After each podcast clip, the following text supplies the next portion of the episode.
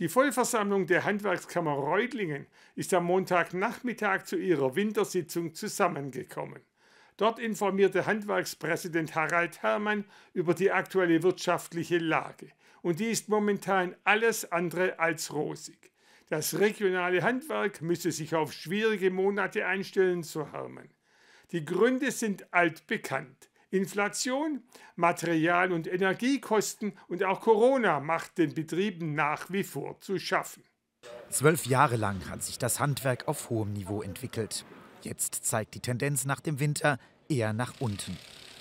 Vor allem das Nahrungsmittelhandwerk, also Bäcker und Metzger, haben gerade große Probleme.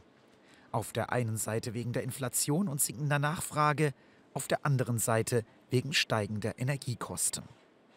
Wenn man hört, dass äh, äh, Betriebe im April noch 5 Cent für den Strom, fürs Kilowatt Strom bezahlt haben und jetzt bei 48 sind, dann kann man sich eigentlich selber ausrechnen, äh, in was für einer schwierigen Lage die Betriebe sich befinden. Und das Schlimme oder das Tragische an dieser Geschichte ist, sie können nicht mal was dafür. Aber auch das Bau- und Ausbaugewerbe wird zu kämpfen haben.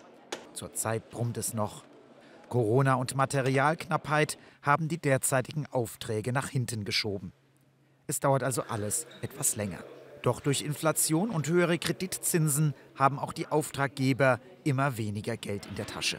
Und da wird sich natürlich mancher Bauherr überlegen, was mache ich jetzt, was, in welchem Umfang saniere ich oder kann ich überhaupt noch neu bauen. Also das sind Sachen, wo ich davon ausgehe, dass wir Ende erstes Quartal, Anfang äh, zweites Quartal einen deutlichen Einbruch im, im Bauhandwerk bekommen werden. Ein weiteres großes Thema nach wie vor ist der Fachkräftemangel. Auch wenn dieser nicht mehr so sehr ins Gewicht fallen wird, wenn die Zahl der Aufträge zurückgeht. Aber die Krise wird irgendwann mal vorbei sein, hoffe ich zumindest. Und dann wird der, Fachar äh, der Facharbeiterbedarf natürlich wieder da sein. Und deswegen animieren wir unsere Betriebe nach wie vor auszubilden, auszubilden, auszubilden. Derzeit gibt es 2,4 Prozent mehr Ausbildungsverträge als noch im Vorjahr. Ein positiver Trend. Aber 400 Ausbildungsplätze sind noch nicht besetzt und werden wohl auch offen bleiben müssen.